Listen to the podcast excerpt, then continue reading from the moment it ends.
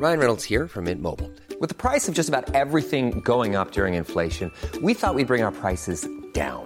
So to help us, we brought in a reverse auctioneer, which is apparently a thing.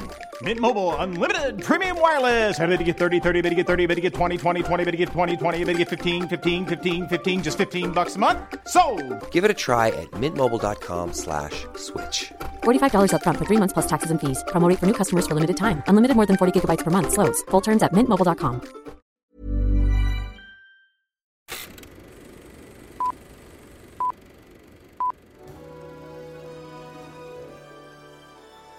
Network presenta Moviola, protagonizada por Miguel Cane, dirigida por Pedro Aguirre.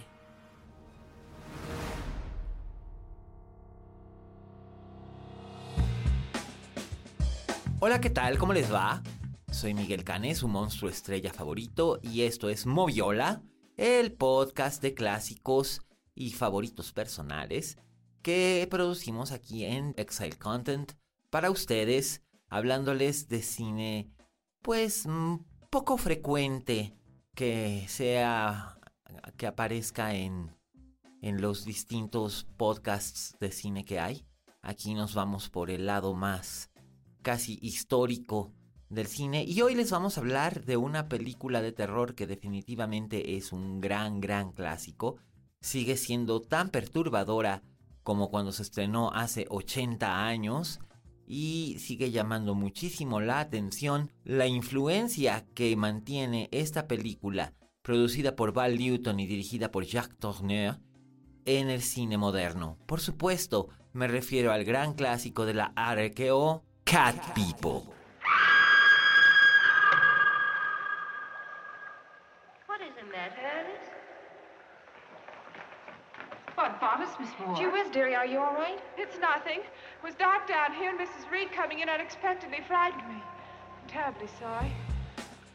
Bien, tendría yo que ponerlos en contexto para hablar de Cat People acerca de la época en la que se filmó, ya que pertenece a la misma época de un filme que es mucho más conocido y mucho más valorado como es Casablanca. Estas películas se hicieron contemporáneas en el año de 1942. Esto quiere decir que lo que ocurría en ellas era el mundo real, real, como lo vivía la gente hoy en día. Es como si estuviéramos viendo actualmente una comedia romántica con Regina Blandón y Alfonso Dosal, por ejemplo, o Pardo, la película de eh, el señor Inarritu que se estrenó en el Festival de Venecia o una cosa por el estilo, ¿no? Películas realmente actuales, contemporáneas, aunque por supuesto vistas desde hoy en día, se sienten completamente antiguas, ¿no? Se sienten hasta pasadas de moda.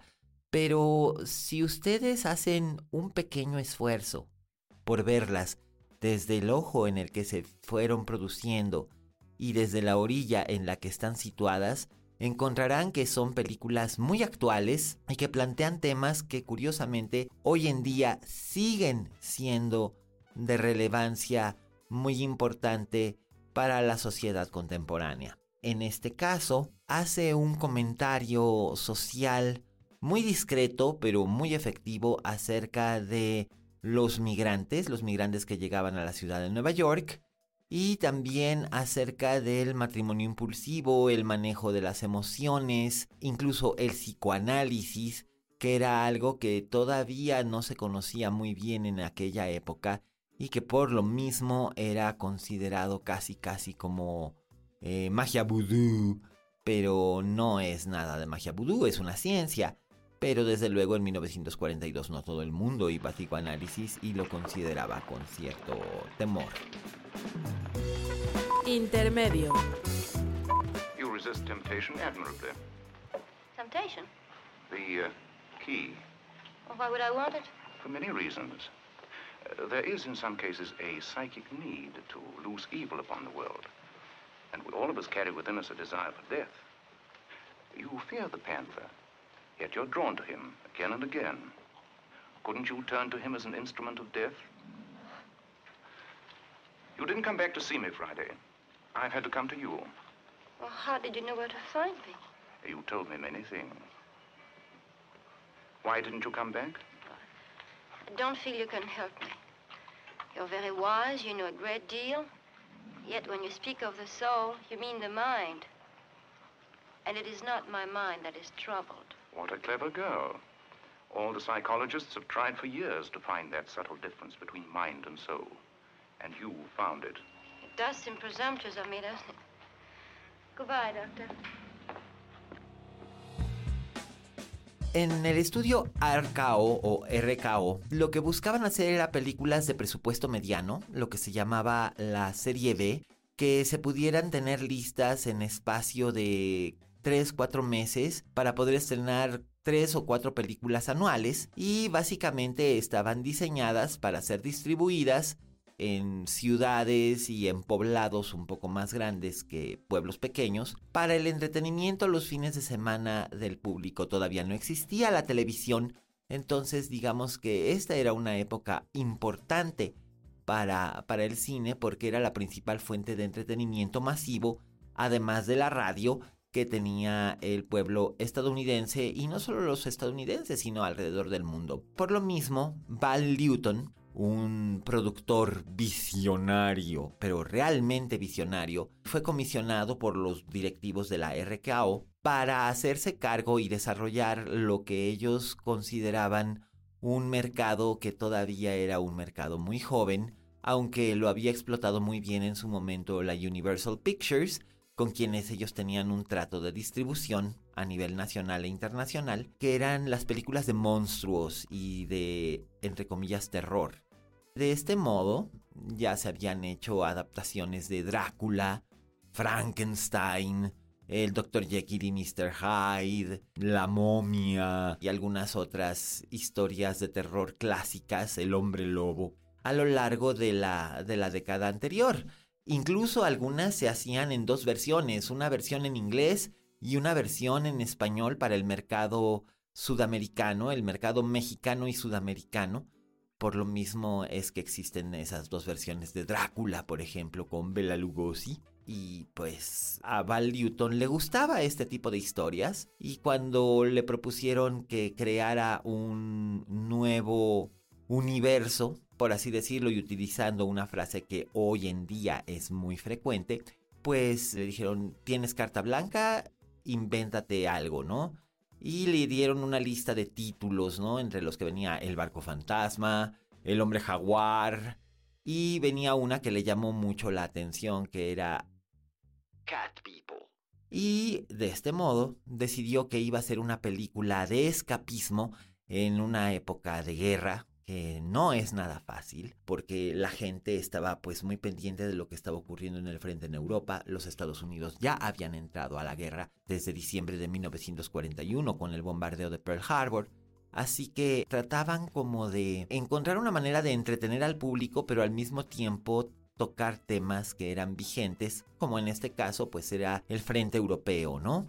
Y esto fue lo que los llevó a DeWitt Bodin, que era uno de los guionistas que trabajaba para la RKO, y al propio Val Newton a desarrollar una historia que tenía sus orígenes en la Europa del Este más profunda, basada en leyendas serbias acerca de cómo había cambiado el pueblo serbio bajo la influencia de los mamelucos durante eh, la Edad Media y de cómo el primer rey cristiano, el rey Juan de Serbia, había erradicado a este pueblo pagano, pero había dejado este algunos vestigios de sus rituales satánicos o paganos que para los católicos y cristianos básicamente eran lo mismo, que incluían, por supuesto, la participación de los gatos, los felinos, que siempre han sido una figura mística y enigmática desde el antiguo Egipto hasta nuestros días. Y bien, tomando un poquito eso, tomando un poquito elementos de la diosa Bastis o Bubastis, que ustedes ya la vieron aparecer en The Sandman, en la serie creada por Neil Gaiman, eh, pues crean esta historia y deciden hacerlo utilizando a una joven actriz que había venido de Francia, escapando precisamente de la guerra, convirtiéndola en la protagonista de lo que es hasta hoy en día una de las películas de terror más perturbadoras y al mismo tiempo más clásicas que existen en el séptimo arte. Simón Simón es una actriz de origen húngaro.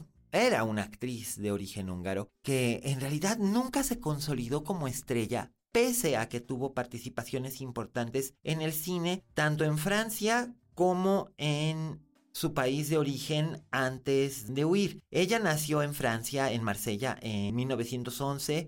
Posteriormente hizo carrera en algunos países de Europa como Checoslovaquia y Hungría en teatro y en cine. Y posteriormente cuando empezaron los problemas en Europa, el productor Daryl F. Zanuck, que era el presidente de 20th Century Fox, la contrató para que trabajara en Francia haciendo un par de películas que se hicieron en dos versiones, en inglés y en francés, para distribución. Y ella llegó a Hollywood finalmente en 1938 para interpretar a una joven española en la película Un mensaje para García, pero fue sustituida de último minuto por Rita Hayworth. Y bueno, es que Rita Hayworth sí tenía sangre española y no es por hacer menos a Simón Simón, pero Rita Hayworth era Rita Hayworth y cualquier cosa que pudiera suceder en una película donde ella apareciera había que echarle la culpa a Rita. Eh, de ese modo, Marlena Dietrich eh, la tomó bajo su protección y le dijo que una estrella es tan importante como la importancia que ella misma se da. Entonces,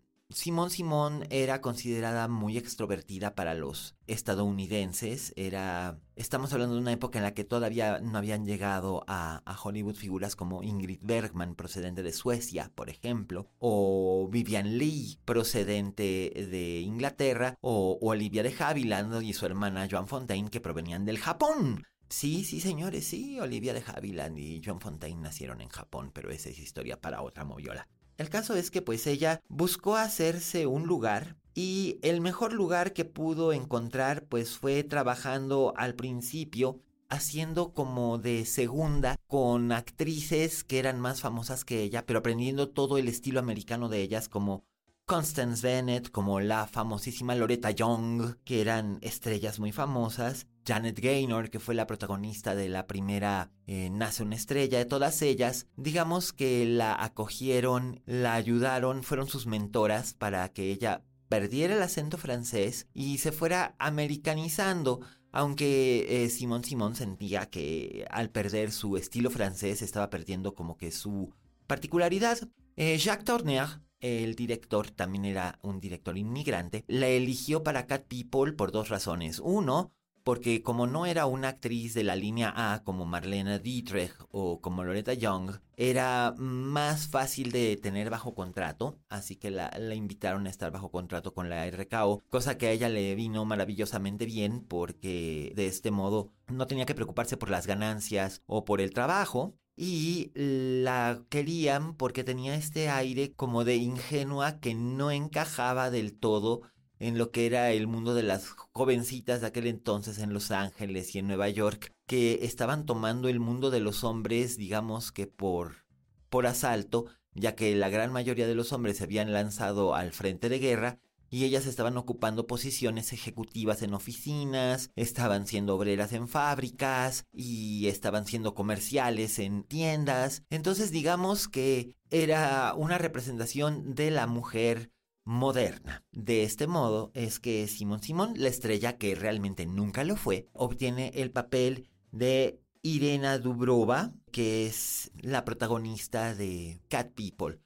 Y la pusieron junto con otro actor que tenían en contrato en el estudio, un galán típicamente estadounidense llamado Kent Smith, alto, de mandíbula cuadrada, bien parecido, así con cara de soy el capitán Galán. No era un actor, digamos, profundamente versátil, pero había tenido cierto éxito en algunas comedias románticas y Val Newton decidió que por qué no intentarlo en lo que era finalmente una historia de amor, aunque era macabra y con algunos elementos góticos y tétricos. De este modo, pues los reunió y cuenta la historia de cómo el personaje de Oliver Reed, así se llamaba, como el famoso actor británico que se hizo estrella años después. Oliver Reed es un diseñador naval dedicado a, la creación de barcos en la época en la que una de las principales maneras de transportarse entre ambos continentes, entre Europa y América, era por barco, que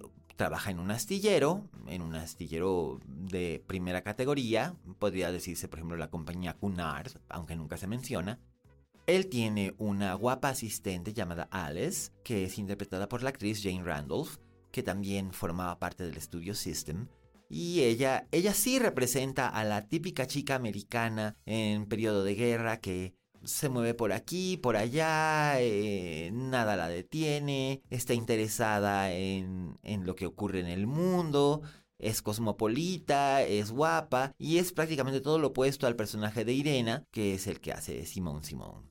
Irena y Reed se conocen en el zoológico de Central Park en Nueva York. Cuando él la ve a ella haciendo dibujos de los grandes felinos, eh, los leopardos, los leones, las panteras negras, y él queda fascinado viéndola haciendo estos dibujos que ella hace todos los días. Ella es ilustradora de modas para una revista. Eh, recordemos que en aquella época eh, también se utilizaba mucho la ilustración de modas, casi tanto o más que la fotografía. Y entonces, bueno, pues él queda prendado de ella y después de un cortejo brevísimo y tempestuoso, le propone matrimonio. Ella es de origen serbio, es una de las muchas jóvenes que llegaron inmigrantes de cuello blanco a Nueva York después del inicio de la guerra. Y bueno, ella le cuenta que proviene de un, de un poblado que prácticamente fue arrasado por los soldados nazis, pero en el que además fue el primer lugar liberado por el rey Juan de los mamelucos, lo que yo les mencionaba antes, es este episodio de la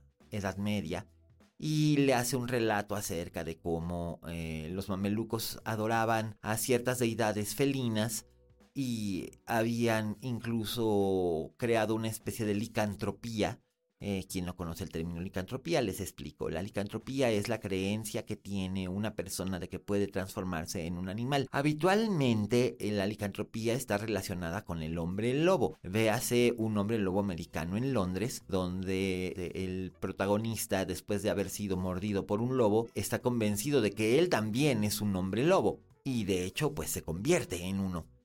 Pero en este caso eh, el tema es más ambiguo, es tratado con más ambigüedad, porque ella en lo que se convierte es en una especie como de pantera, una pantera negra. Desde luego el matrimonio empieza a tener problemas casi desde el principio porque ella se resiste a consumar el matrimonio puesto que la excitación sexual es lo que suscita la transformación de la joven mujer en el monstruo y empieza a acudir con una, con una sesión semanal de, psicoanálisis con el enigmático Dr. Judd, que el Dr. Judd pues no es nada menos que un personaje que ya había aparecido en otras peliculitas de Val Newton, películas de suspenso y era interpretado por el actor Tom Conway, que era una figura importante en la arqueo. Era, digamos, el actor línea A que tenían en un establo de actores B.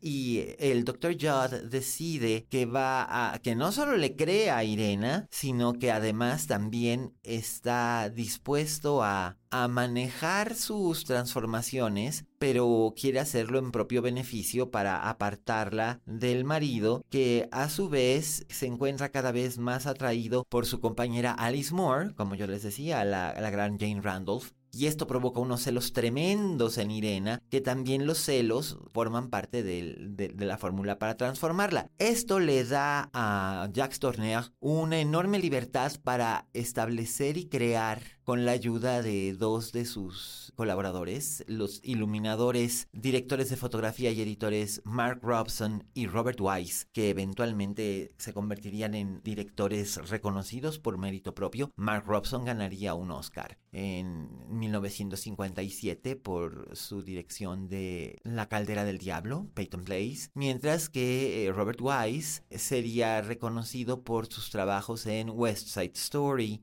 también en La novicia rebelde o bien The Sound of Music y la escalofriante y memorable película de terror basada en la novela de Shirley Jackson The Haunting of Hill House, The Haunting, que protagonizaba Julie Harris, aquella célebre actriz que trabajó muy de cerca con James Dean y que además tiene el honor de haber sido la primera Sally Bowles de la historia. Pero bueno, pues trabajando muy de cerca juntos, tanto Robson como Tourner como Wise crean una atmósfera de sombras, de penumbras amenazantes en lo que se supone que es la ciudad de Nueva York cosmopolita e iluminada de ese momento y crean momentos de gran tensión que si ustedes ven la película de verdad los van a dejar muy muy muy alterados, muy perturbados porque son muy sutiles, muy ambiguos, pero al mismo tiempo muy amenazadores y muy oscuros. Conforme el personaje de Irena va perdiendo el control, más oscura se va volviendo la película hasta llegar a un punto en el que se vuelve insostenible el suspenso y el misterio y termina aquello en una terrible pesadilla. Intermedio.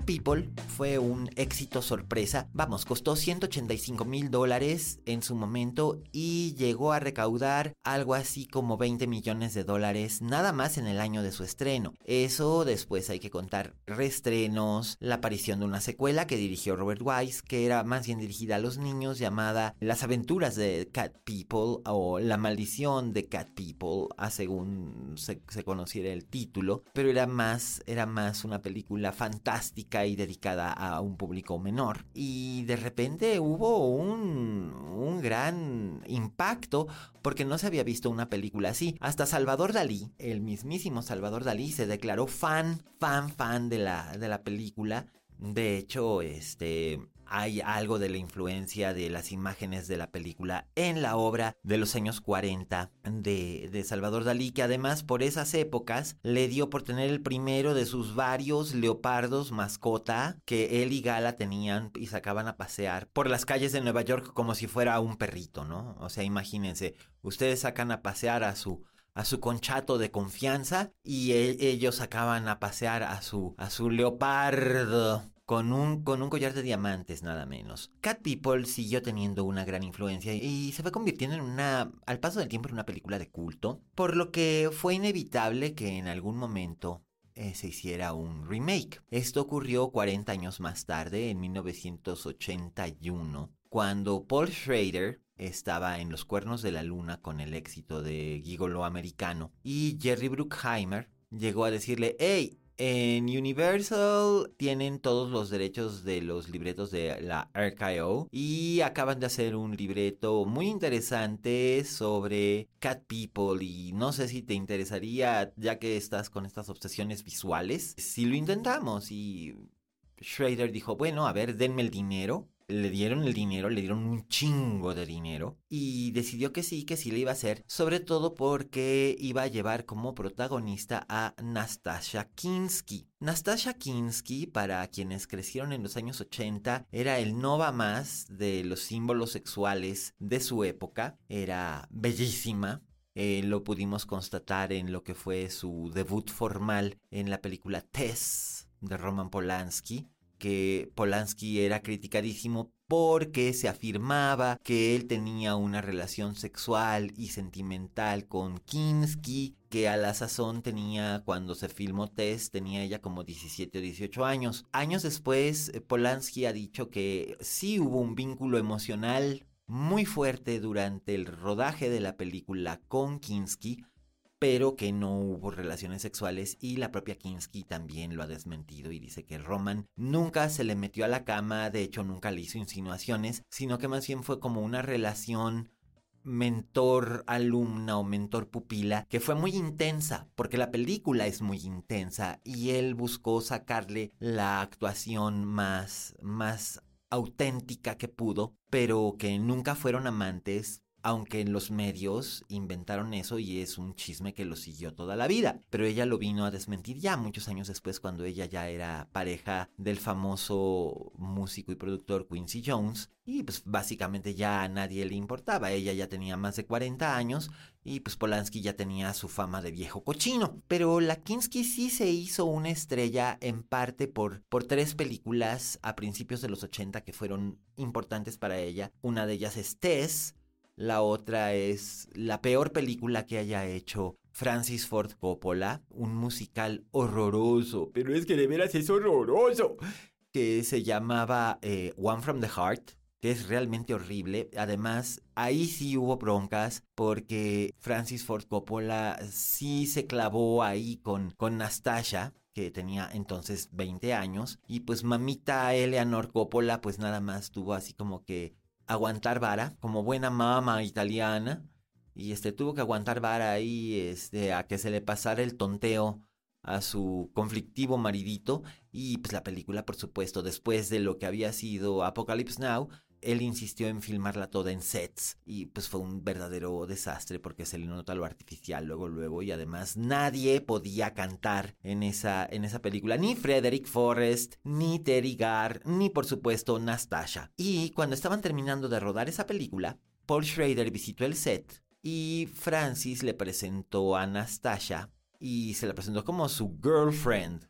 Este y pues ahí también se le movió el tapete a Paul Schrader y dijo, Your girlfriend, you're married, man. But you're married too. Sí, pero mi matrimonio sí está tronando. Eleanor no te va a dejar nunca. Y Chin, que le baja la novia a Schrader y se la lleva a protagonizar Cat People. Cat People, por supuesto, la versión de 1982, tiene más piel que sangre, lo dice el propio Schrader. Es casi casi una película semi-porno soft porque en efecto la excitación sexual y los celos son lo que motiva la transformación en la joven, en este caso Nastasha. Pero para salirse del problema, lo que hizo fue crear un personaje masculino de la misma estirpe que era interpretado por Malcolm McDowell, el mismísimo Alex de La Naranja Mecánica. Y eh, Malcolm McDowell es el hermano mayor de esta chica. Los dos han sido huérfanos por años. También los dos son hijos del incesto. Y es que se supone que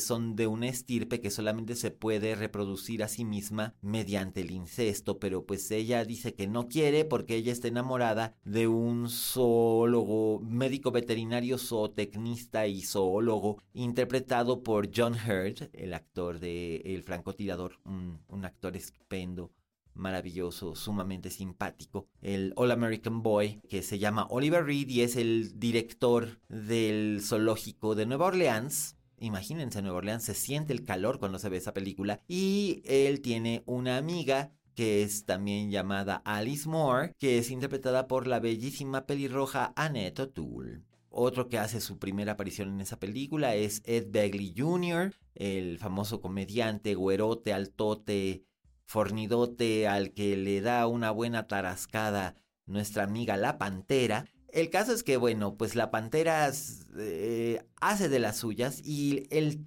el clima en Cat People 1982 está mucho más cargado de sexo y lujuria y violencia que la casi casi fabulita gótica de Val Newton y Jack Turner.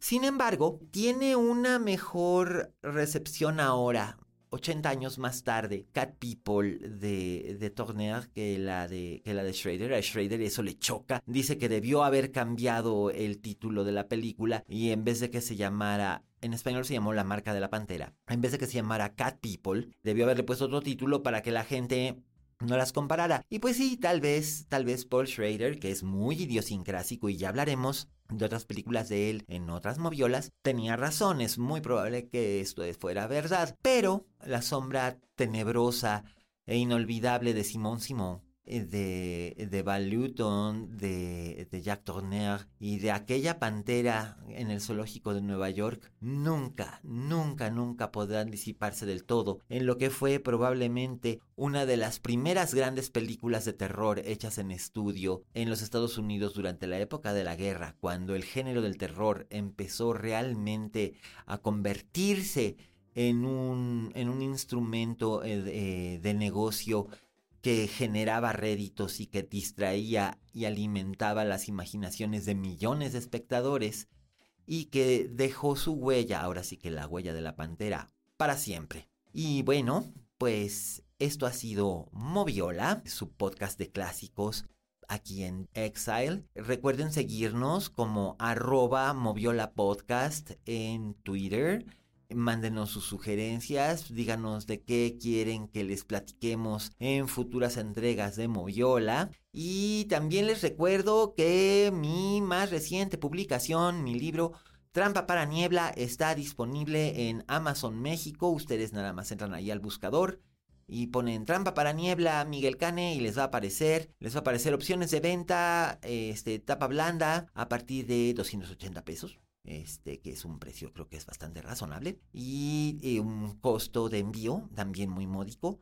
porque nosotros pues no estamos, la editorial Gato Blanco es pequeña, entonces pues todavía no estamos en Prime, porque pues para tener Prime pues, tienes que tener unas ventas así como que bien grandotas y pues estamos empezando, pero eh, les garantizo que les van a gustar estos relatos que en cierta forma están muy hermanados con la influencia de películas como Cat People. Muchas gracias por habernos acompañado. No dejen de mandarnos por favor sus tweets, sus mensajes, sus comentarios, de votar por nosotros en, en las plataformas donde ustedes regularmente escuchan podcasts. Eh, estamos en todas, en Apple Podcast, en Spotify, etc. Eh, síganos escribiendo, síganos comentando Síganos diciendo si van a querer que hagamos un curso virtual de cine de terror. Comuníquenme, ahí ya saben, tienen mi, mi arroba, alias Cane en Twitter y tienen el arroba de Moviola Podcast. Y si quieren que hagamos eso, pues váyanme diciendo y lo vamos preparando quizás para para finales de este otoño o igual para 2023, pero estén seguros de que sería una experiencia muy divertida. Bueno, muchísimas gracias a Pedro Aguirre y a Vero Hernández en la producción de este podcast. Saludos al Conchato que nos estuvo acompañando y recuerden, como dijo la Betty Davis, si en este negocio no tienes fama de monstruo, no eres una estrella. Hasta la próxima.